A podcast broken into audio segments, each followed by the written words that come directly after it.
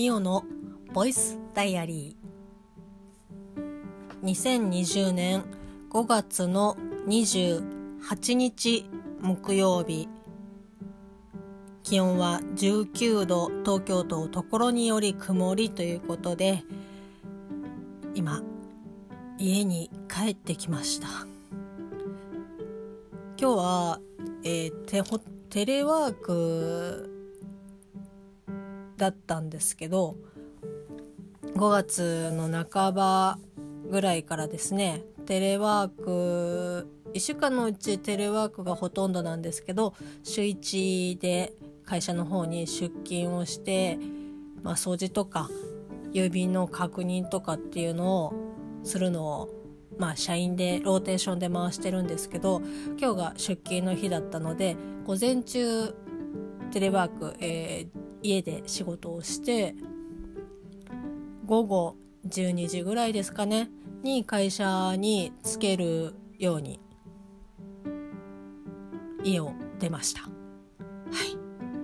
今日はですね今19度っていう風に言いましたけど現在の時刻がですね20時28分ということでもう日ももう落ちましてちょっとね風が出て寒かったりとかするんですけど日中すごく暑かったです。はい。で、普段、なかなかこう、会社でも出ること、外出することもすごい少ないですし、職業柄、まあ私、経理をやってるので、会社から出ることも少ないですし、何より、この2ヶ月弱、2ヶ月ちょっとですか、コロナであの自粛ということで家にいることの方がほとんどですのでなんだろう久しぶりに外に出るとすごく疲れるんですよね。な本当に何してたかっていうと、まあ、会社に行って、まあ、会社に着くまでに他にもちょっと用事があったのでその用事を済ませるために途中で電車を下車しなんか暑い中10分ぐらい歩いて用事を済ませて会社に行ってでそこからまたこう掃除したりとか郵便物確認してうわこれ届いてるよみたいなのとかいろいろ細かいことですね。まああの家にいるとやっぱり仕事できる仕事とできない仕事があるんで会社に着くとうわ溜まってるみたいなことがすごく多いんですけど、まあ、それをこなしつつ仕事をしてたんですけどだからなんかこう一気にこうどっと疲れが蓄積される感じですね暑いし外に久しぶりに出て歩くしで人混みも電車も気を使うしっていうのでいやもう本当に疲れたなっていう感じでした今日一日。で夕方過ぎぐらいに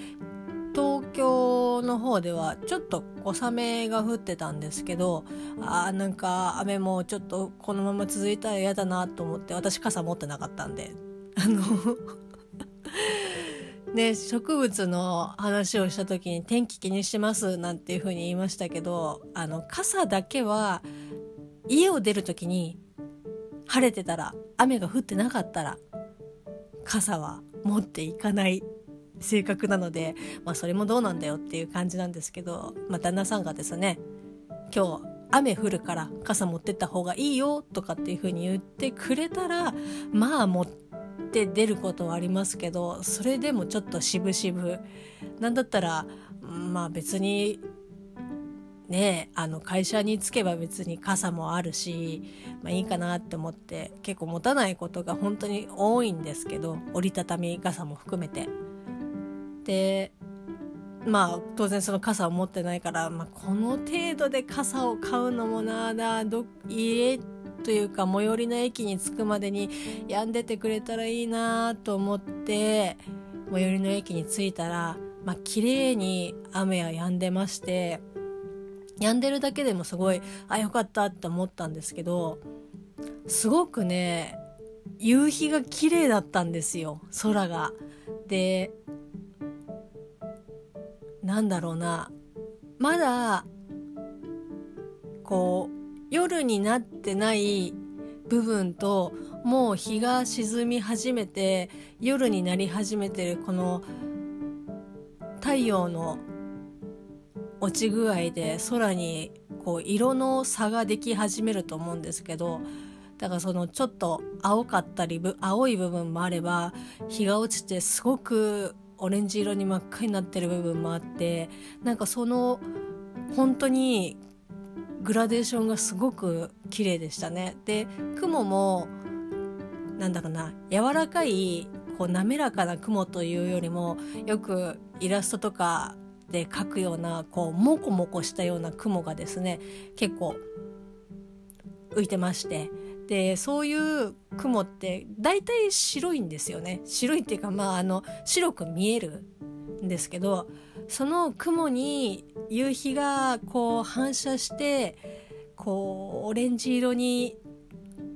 染まってる感じ。いやもう語彙力がなくて本当に表現できないんですけどああいう夕焼けというかねあの夕日の空を見ると毎回思うんですけどあ本当になんか生きててよかったなってこの瞬間だけはいつも思いますね。でそういう夕日を見れた時は写真をまあね邪魔にならない程度にですけど写真を撮ったりとかするんですけど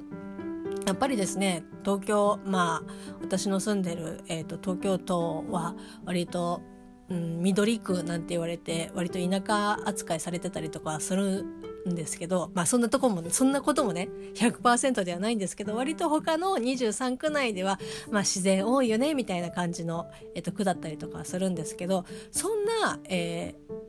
ー、区でもルというかあのマンションとか建物とかがやっぱり多いんですよね。当たり前ですけど。駅前なんかは高いビルも多いですしそうするとすごく綺麗な夕日とかねあこの空の色すごく綺麗だなっていうふうに思ってもこう映画で言うと大画面っていうんですか？あの大画面で見れる大きな広く見れるっていう場所がですね意外と少ないんですよ。で